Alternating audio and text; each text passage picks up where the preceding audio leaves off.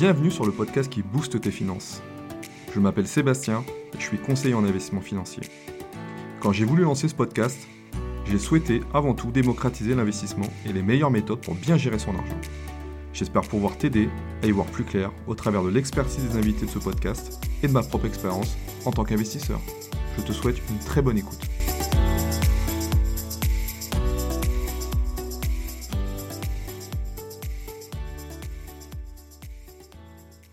Bonjour tout le monde, nouvel épisode aujourd'hui donc avec Émilie Taris, donc qui est courtière en prêt immobilier. Malheureusement, on a eu un petit souci technique avec Émilie, on n'a pas pu réaliser un enregistrement euh, correct du début à la fin.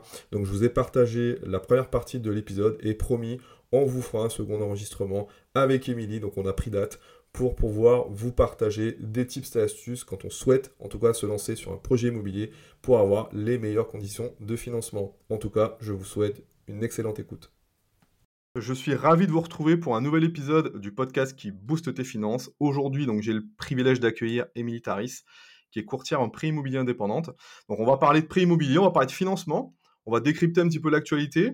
Et puis ben, l'idée, c'est de vous donner des tips pour améliorer un petit peu vos chances d'obtenir un prêt et puis ben, de les avoir effectivement dans les bonnes et les meilleures conditions.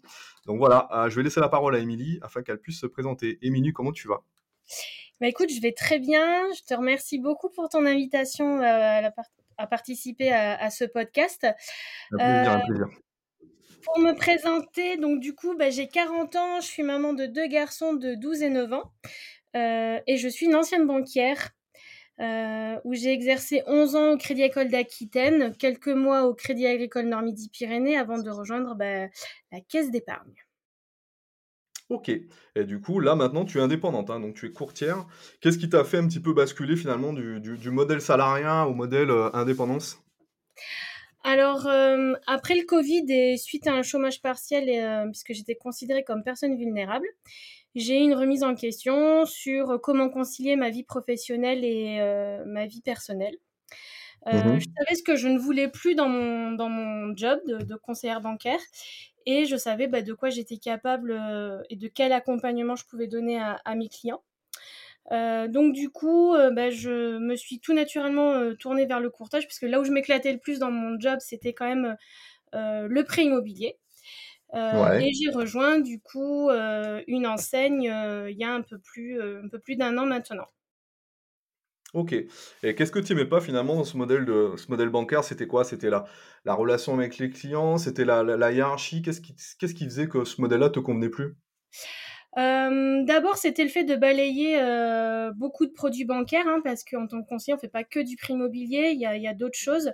moi, je sais que par exemple, tout ce qui était assurance voiture, maison, etc., tu vois, c'est quelque chose qui m'intéressait pas, donc que je n'aimais pas enfin, je n'avais pas expliqué ça à mes clients, euh, mais j'étais quand même obligée parce que mon entreprise m'imposait de, faire des contrats d'assurance. Euh, donc déjà, ce, format-là, ce système-là, ça me convenait plus.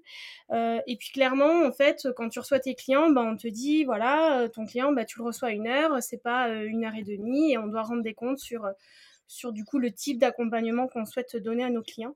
Et ça correspondait plus avec mes valeurs humaines j'aime en fait. Ok, donc si je comprends bien, euh, le fait qu'on te force finalement à, proposer des, solutions, que ce soit des solutions d'assurance et autres à tes clients, ça, ça ne te convenait plus. Mais pourquoi euh, finalement le prix immobilier, c'est quelque chose qui te parle davantage et euh, qu'est-ce qui fait que cette solution de financement finalement te correspond mieux en termes de partage finalement avec ton client? Parce que en fait, clairement, un projet immobilier, en fonction du profil de ton client, s'il achète pour la première fois sa résidence principale, si c'est un client qui va vouloir acheter sa résidence secondaire, ou carrément faire un, placement euh, défiscalisant, euh, le profil de mes clients, en fait, il est assez euh, diversifié. J'ai pas, j'ai pas une typologie type. et puis du coup, ce que je trouve chouette, c'est vraiment d'aller défendre les intérêts de, mes clients qui me font confiance euh, dans, la, solution de, financement. Euh, quand on fait appel à, à un courtier, euh, c'est parce qu'il y a certaines attentes de la part de, de, mes clients. L'avantage de faire appel à un courtier, c'est qu'on a une connaissance sur l'ensemble des banques qui sont aujourd'hui sur, le marché en France, et que moi, je travaille avec toutes ces banques. Donc, on a une vision à 380 du, du marché bancaire que n'ont pas forcément les clients, et du coup, en fonction du profil du client, je sais vers quelle banque je veux orienter parce que les banques recherchent des profils types pour le coup. Euh, l'avantage du coup aussi du, courtier, bah, c'est d'apporter son expertise et, son conseil. Euh, on va rebondir sur quelqu'un qui me dit, je sais pas moi, tiens, euh, j'ai vu un super appartement sur le bassin d'Arcachon dans lequel je voudrais faire du Airbnb, etc. on va aller vraiment creuser sur quelle option fiscale il va prendre, comment ça va impacter sa fiscalité, etc. Donc c'est vraiment, je me cantonne pas à aller chercher une solution juste financière. Euh, il y a aussi ce gain de temps et d'effort, hein, parce que le, client, pendant que moi je cherche et que je négocie euh, avec euh, les banquiers, bah, lui, il n'a pas ce, temps à se dire, faut que j'aille en rendez-vous, je comprends rien à ce qu'on me raconte. Il y a, c'est un mélange, voilà, quand c'est pas son job. moi, je dis chacun son travail. Demain, si je devais refaire l'électricité chez moi, j'en suis incapable et je fais appel à un professionnel. Et, euh, et aussi, le, du coup, le, point important de faire appel à, un courtier, hein, en, mon sens, c'est bah, l'obtention des, conditions qu'on va avoir pour euh, leur financement, euh, qui sont, bah, en théorie, les meilleures conditions que si lui, il était allé démarcher en direct. Voilà, ce qui me, semble important voilà, comme point quand on fait appel à, un courtier indépendant. Donc là, quand tu dis indépendant, c'est-à-dire que tu travailles vraiment à ton compte. Hein. Tu fais partie d'un réseau, tu fais partie de... Comment ça fonctionne? Alors oui, j'ai ce qu'on appelle un mandant qui s'appelle euh, All-in, euh, qui est rattaché à FinSpot. On connaît très bien aujourd'hui Preto, qui fait plutôt du B2C euh, en digital. c'est Laurent Desmas qui a créé All-in il y a deux ans maintenant. Euh, ça regroupe environ 300 mandataires. Euh, et en plus, l'outil le, est juste euh, révolutionnaire dans notre job parce qu'il intègre l'intelligence artificielle. Et, et, voilà, donc vraiment, enfin, je, voilà, je suis ravie d'avoir rejoint ce partenaire-là qui me permet d'avoir accès du coup à l'ensemble des, des, banques sur le marché aujourd'hui. J'allais te demander en plus, est-ce que tu travailles du coup avec toutes les banques ou est-ce qu'il y a des banques spécifiquement qui ne souhaitent pas travailler avec des courtiers? Je sais que ça, à un moment donné, certaines banques étaient un peu réticentes à travailler avec des courtiers, donc euh, voilà, je sais pas si toi, dans ton cas, tu étais concerné ou non. Alors le, fait que euh, All-in soit en fait euh, une entité et cousin du coup de, de, Preto, on a l'ensemble des conventions bancaires avec les, banques euh, les banques. Donc c'est vrai que non j'ai pas de frein j'ai pas de j'ai forcément une solution à proposer à un client en fait. Ok. Bon ça c'est bon à savoir ah, et, justement dans, dans, la, panel de type de prêt qu'on va pouvoir retrouver lorsqu'on a un projet immobilier est-ce que tu peux nous expliquer parce que je sais qu'il voilà on a, on a, on a plusieurs formes de type de prêt euh, est-ce que tu peux nous les expliquer en quelques minutes avec des mots simples de façon à ce qu'on puisse tous le comprendre? Bien sûr, avec plaisir. Alors le, le, plus connu, c'est le prêt amortissable. Hein. Euh, c'est vraiment clairement le type de prêt le, plus répandu euh, aujourd'hui, donc avec euh, un amortissement sur 15 ou 30 ans en fonction de, de ce qu'on souhaite faire. Et on rembourse en fait régulièrement le capital qu'on a emprunté plus les intérêts. Voilà, ça c'est le plus, le plus simple. Donc ça c'est le prêt classique. Hein. Ça c'est le prêt classique. Ensuite on a ce qu'on appelle le prêt relais. Pour certains, des fois, il fait un peu peur. Mais le pré-relais, aujourd'hui, avec le contexte, euh, on va de plus en plus aller dessus. Euh, donc, le pré-relais, c'est euh, j'ai déjà une maison avec un encours de prêt dessus, ou pas d'ailleurs, mais voilà. Et j'ai vu une nouvelle maison que je souhaite acheter, mais j'ai pas vendu ma première maison. Comment je fais? Il y en a qui veulent pas forcément attendre à tout prix on fait ce qu'on appelle du coup un pré-relais. Donc, comme il l'indique, il va prendre le relais pour pouvoir acquérir le nouveau bien euh, dans l'attente de, vendre le premier, donc entre 12 et 24 mois. Et quand on vend sa première maison, eh bien, on rembourse une partie du prêt. Euh, euh, et, voilà, et on continue. Ça permet d'acquérir la, deuxième, enfin, oui, le deuxième bien. Mmh euh, Donc ça, ça permet finalement, si je comprends bien, ça permet finalement de se positionner assez rapidement sur un, un bien que l'on aura, voilà, sur lequel on, souhaite s'orienter, ça permet rapidement de dire ok, ben, je me positionne, j'ai un bien actuellement dont je suis propriétaire, même si je n'ai pas encore amorti complètement le prêt, je peux me positionner rapidement sur un second bien. Tout à fait, c'est tout à fait ça. Ok. Euh, on a le prêt in fine, ce qu'on appelle, c'est-à-dire que pendant une durée, on va venir rembourser euh, que les intérêts et, euh, et, pas de capital du coup. Et le capital sera remboursé à la fin du prêt. Donc généralement, c'est pour en attendant de placer l'argent parce que je sais pas, j'ai touché un héritage, je veux un peu booster mon argent avant de, de, le mettre en totalité dans, dans, dans un bien, dans l'acquisition d'un bien. On va faire ce qu'on appelle du prêt in fine c'est pas le plus courant entre nous. Ok. Euh, on a le prêt à taux variable. Euh, donc euh, un prêt à taux variable, bah, comme son nom l'indique, c'est que le taux, bah, il n'est pas fixe. Et généralement, ils sont plafonnés entre 1, à 1, entre 1 et 2% à la hausse ou à la baisse. voilà, et donc ça peut permettre aussi, en fonction de la détention du bien qu'on souhaite garder, bah, avoir un préférentiel et pas prendre un, taux sur un prêt amortissable, admettons à 4% sur 30 ans. Aujourd'hui, tu le conseilles, ce, prêt à taux variable, ou c'est plutôt vraiment très, très marginal dans, dans, ta production à toi par rapport à tes clients? Alors, j'en ai eu fait quand j'étais banquière, au, tout, au début, voilà. Après, ça s'était un peu calmé.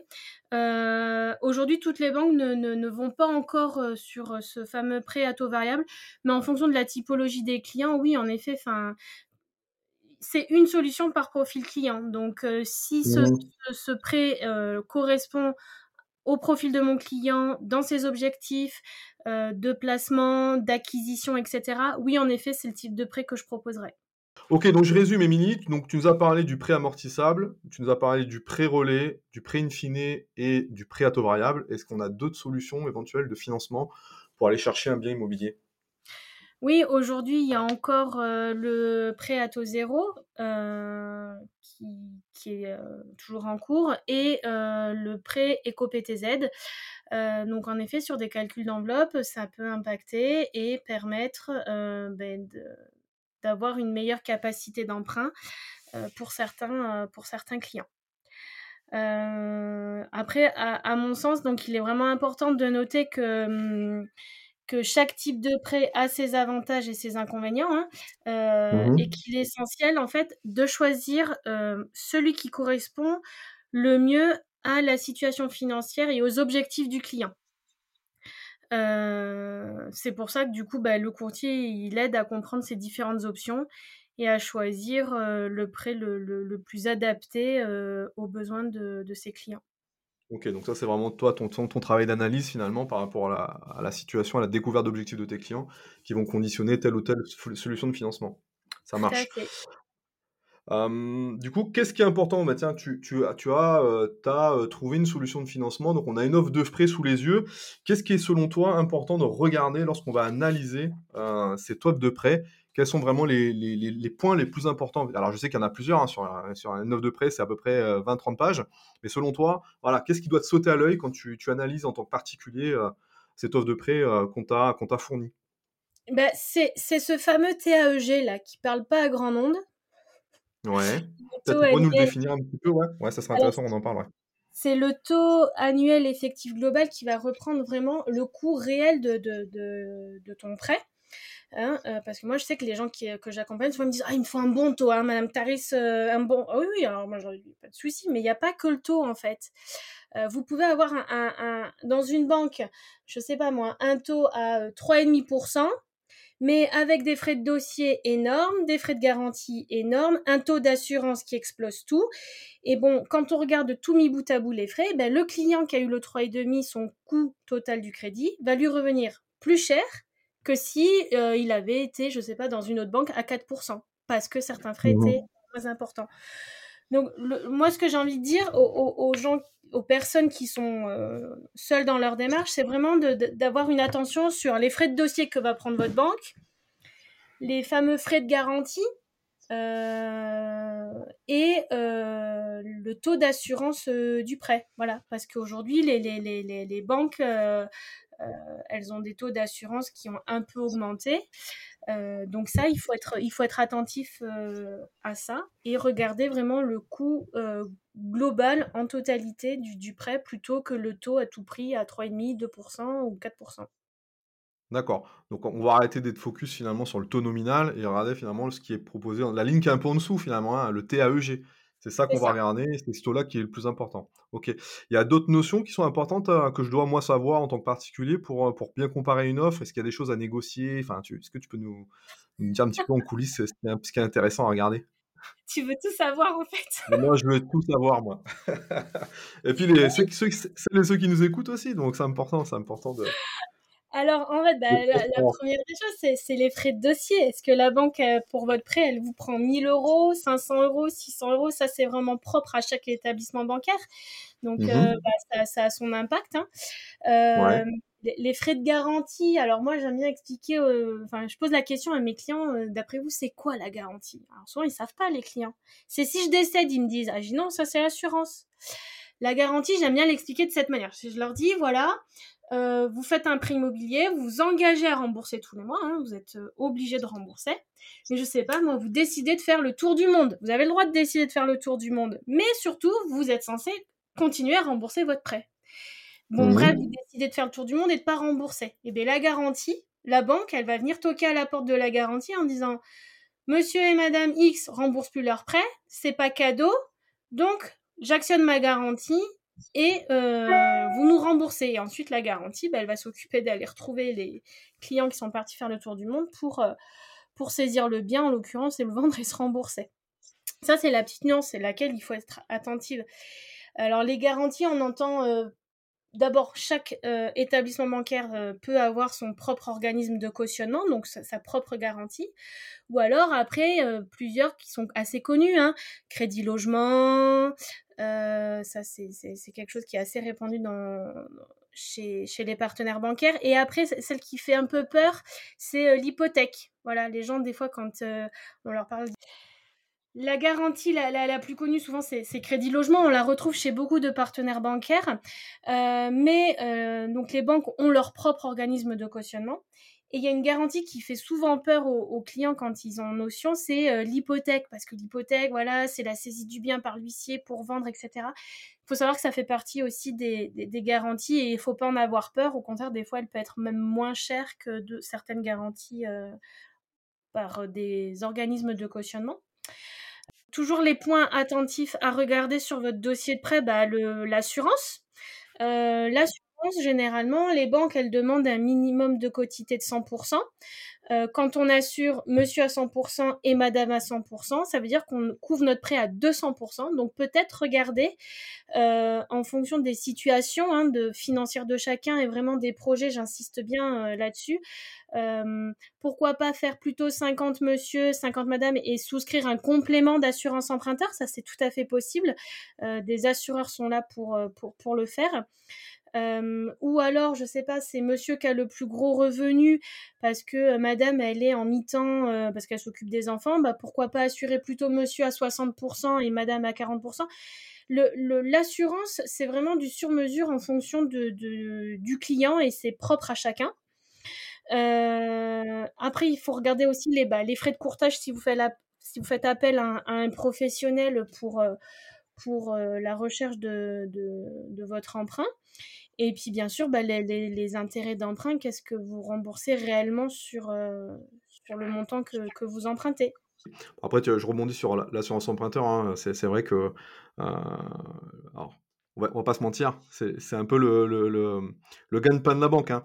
Euh, quand moi je regarde, euh, j'ai quelques clients sur qui j'ai fait, euh, j'ai fait des délégations d'assurance, hein, ce qu'on appelle quand on va chercher des assurances autres que celles qui sont proposées par les banques, on appelle ça de la délégation d'assurance et, et, des clients qui économisent quand même quelques, belles, quelques milliers d'euros sur, sur, des, sur, des, sur des prêts à 20 ans, donc c'est vrai que c'est quand même plutôt énorme.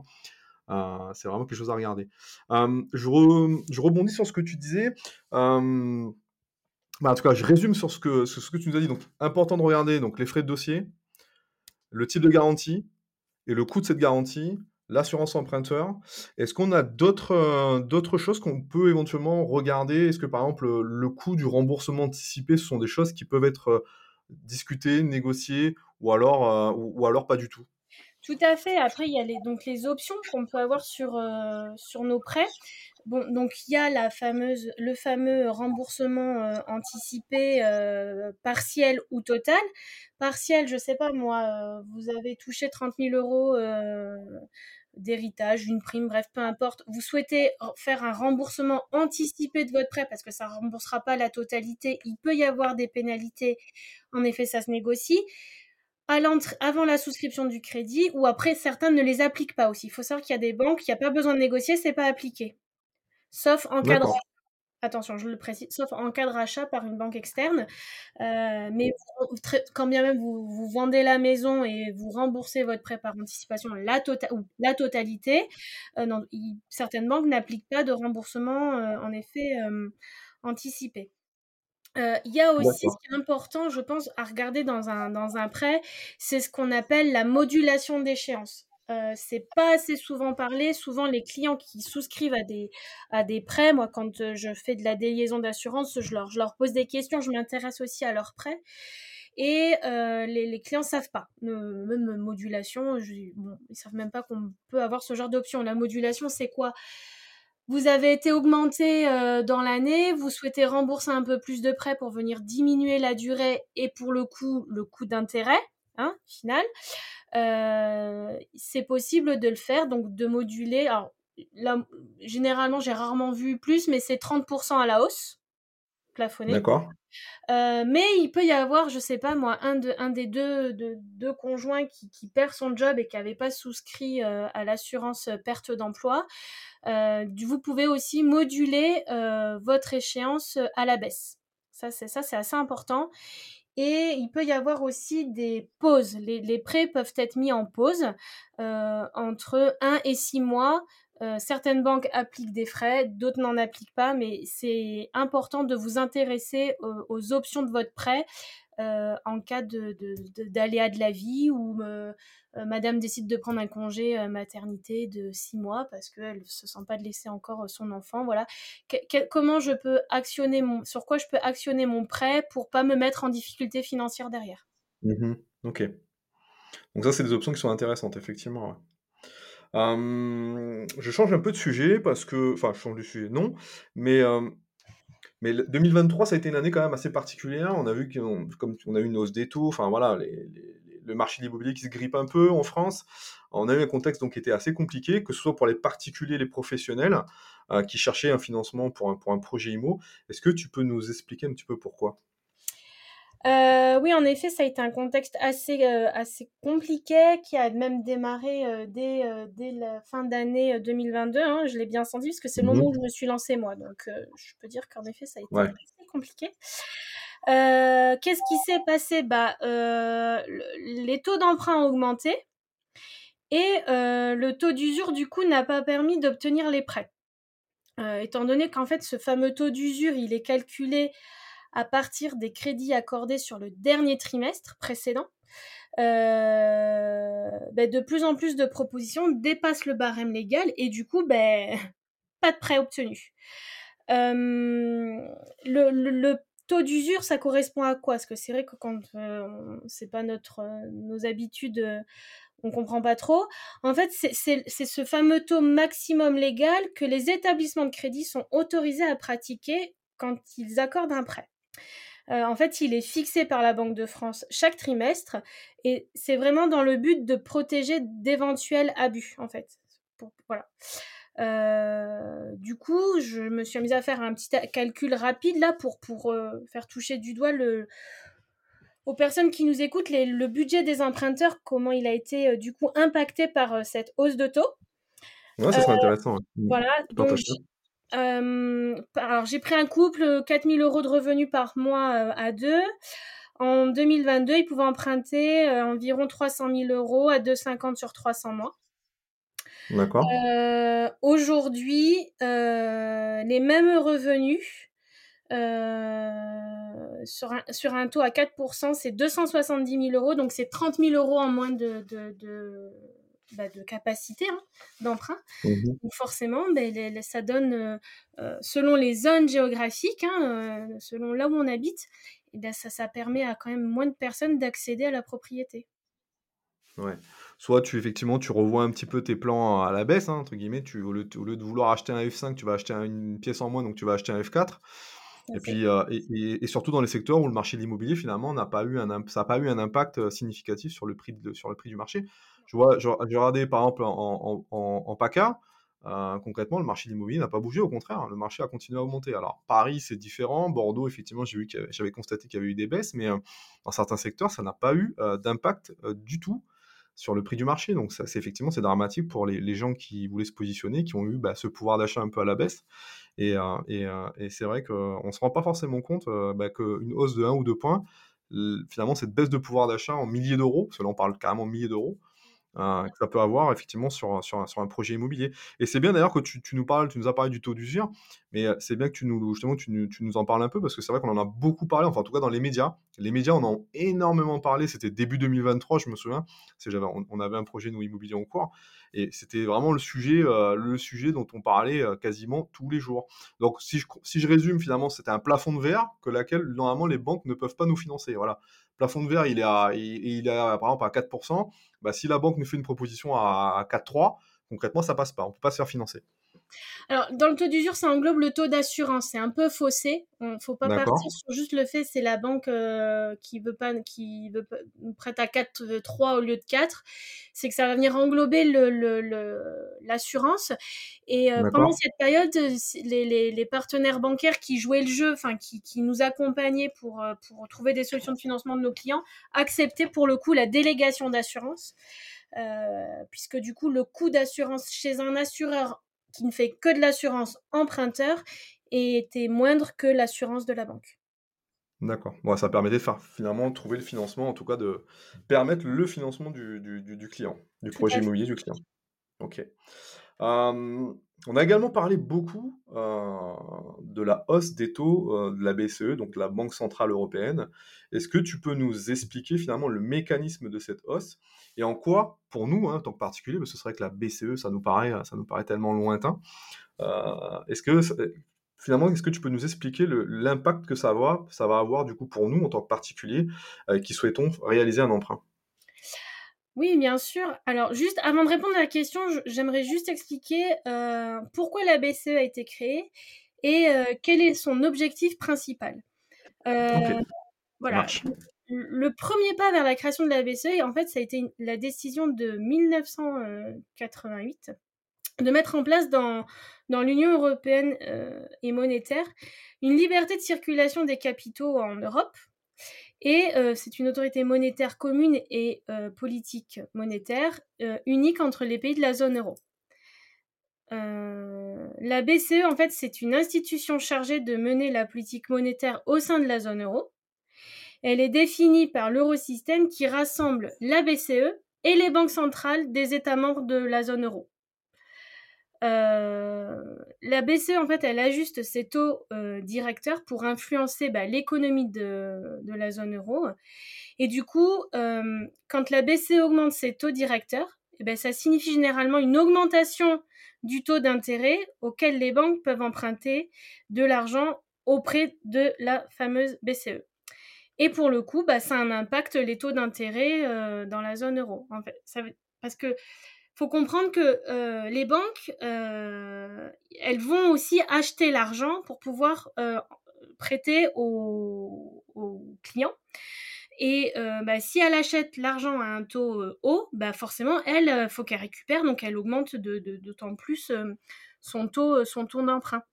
donc ça impacte sur le coût de l'emprunt, ça impacte sur les taux d'intérêt du marché, du coup, et, mmh euh, ben, et, du coup, bah, ça entraîne une diminution de la demande de crédit.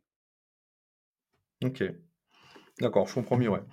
Euh, du coup, le contexte plus particulier, enfin, là, je, crois comprendre, hein, euh, dis-moi si je me trompe, que depuis début 2024, ça a quand même tendance un petit peu à se détendre un peu. malgré tout, les taux restent quand même assez élevé, en tout cas beaucoup plus élevé que ce qu'on avait l'habitude euh, de pratiquer ou de connaître depuis, depuis deux ou trois ans. Euh, est-ce que tu peux euh, finalement nous donner un petit peu les critères pour pouvoir emprunter, pour pouvoir se faire financer dans un premier temps, puis pouvoir mieux se faire financer dans un second temps? Quels sont pour toi les critères qui sont vraiment importants à, prendre en ligne de compte quand on souhaite obtenir un prêt, un, prêt chez, dans une banque ou, en passant par toi, un courtier? Pas de souci, je vais, t'expliquer ça. Par contre, je vais juste rebondir sur par rapport au, taux. en fait, on est revenu à des taux normaux par rapport à il y a quelques années. Les taux qu'on a connus euh, sur 25 ans du euh, quasiment 1%, c'est plutôt historique. Là, il faut se dire que 2024, on revient dans des normes, en fait, des normes de taux d'emprunt euh, qui sont, enfin, voilà, dans, une norme qui est cohérente, mmh cohérente avec le marché. Alors, aujourd'hui, les taux, c'est un marché normal. Voilà. Ce, qui était, ce qui était finalement une anomalie, c'était les taux à moins de 1%. C'est ça, tout à fait. Il faut, mmh. faut, remettre un peu les choses en place, parce que les clients, certains me disent non, mais moi, je vais attendre parce qu'on ne sait jamais euh, si ça redescend. Alors, écoutez, moi, j'ai pas de boule de cristal. Ce que je sais, c'est que là, on, on, on revient vers une, des taux normaux euh, et euh, en, en cohérence avec ce qui se passe sur le marché. Euh, pour les critères, euh, pour pouvoir, euh, les critères pour pouvoir emprunter donc pour un projet immobilier, alors ils sont nombreux, ils sont nombreux, mais je, je vais pas, enfin je vais pas tous les énoncer parce que sinon on pourrait y passer un certain temps. mais en fait, il y a d'abord quelque chose qu'il faut avoir en tête, c'est le taux d'endettement qui, qui, est important. Mmh qui, protège le consommateur. Et il y a une notion aussi qui est importante, c'est le reste à vivre. Euh, ça, ce sont deux éléments que, qu'on regarde, que moi je regardais quand j'étais banquière et que euh, les banquiers regardent et les courtiers regardent aussi quand, euh, quand on étudie un, dossier de prêt. Donc pour pouvoir emprunter, bah, idéalement, il faut être en CDI. Il faut avoir un revenu périn qui, tombe tous les mois. Euh, qui tombent tous les mois régulièrement. Mais un CDI, tu vas me dire, ouais, mais bon, euh, je sais pas, moi, moi, je suis fonctionnaire non titulaire. Donc, j'ai pas de CDI à la base, parce que je suis pas encore titularisée. Mais on sait que les, fonctionnaires non titulaires, il y a un certain temps qui se passe avant qu'ils soient titularisés. Donc, c'est des clients qui, potentiellement, sont finançables. Euh, il faut quand même avoir un fonctionnement bancaire sain. Quand j'entends sain, ça veut dire euh, pas de commission d'intervention, pas de rejet de prélèvement, pas d'agio. On peut être en découvert, mais dans la limite du découvert fixé par la banque, et à condition qu'il soit bien euh, renfloué le mois d'après pour éviter ces fameux agios. Comme indiqué au début de l'épisode, on a un petit souci technique avec Emily lors de l'enregistrement malheureusement. Donc promis, on vous fera un chapitre 2 sur euh, le financement bancaire pour un prêt immobilier. Donc on vous partagera les tips, euh, en tout cas pour que vous puissiez obtenir votre prêt immobilier dans les meilleures conditions. Donc voilà, promis, ça sera fait. Donc euh, voilà, on prend date avec Emily et on vous fera tout ça. En tout cas, je vous remercie pour vos écoutes. Vous êtes de plus nombreux, euh, vous êtes de plus en plus nombreux, en tout cas, à écouter le podcast. Et ça, ça me fait véritablement plaisir. Donc n'hésitez pas à partager le podcast. Si le contenu vous a plu, un petit 5 étoiles sur votre plateforme de streaming préférée avec un petit commentaire sympa. Ça me donnera du boost pour continuer l'aventure du podcast avec vous. Et puis je vous dis à bientôt pour un prochain épisode du podcast qui booste tes finances. Salut